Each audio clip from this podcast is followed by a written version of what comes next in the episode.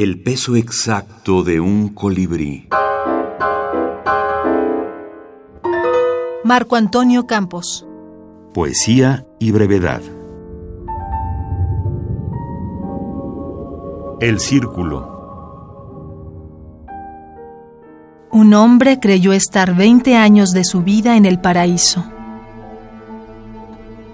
De súbito se dio cuenta, no sin perplejidad y dolor, que solo le había dado vueltas y que en el paraíso, seguramente, tenían horror de él.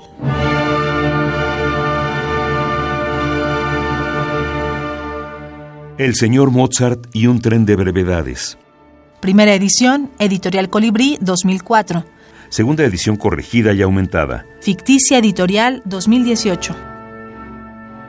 La minificción viene mucho, a mí me, me nacen mucho de historias que me cuentan, así de pronto sí cuentan una pequeña historia y dije, préstamela, ¿no? Me la mm. prestas para escribirla, sí. claro, yo ya le doy todas las vueltas posibles y, y, va saliendo.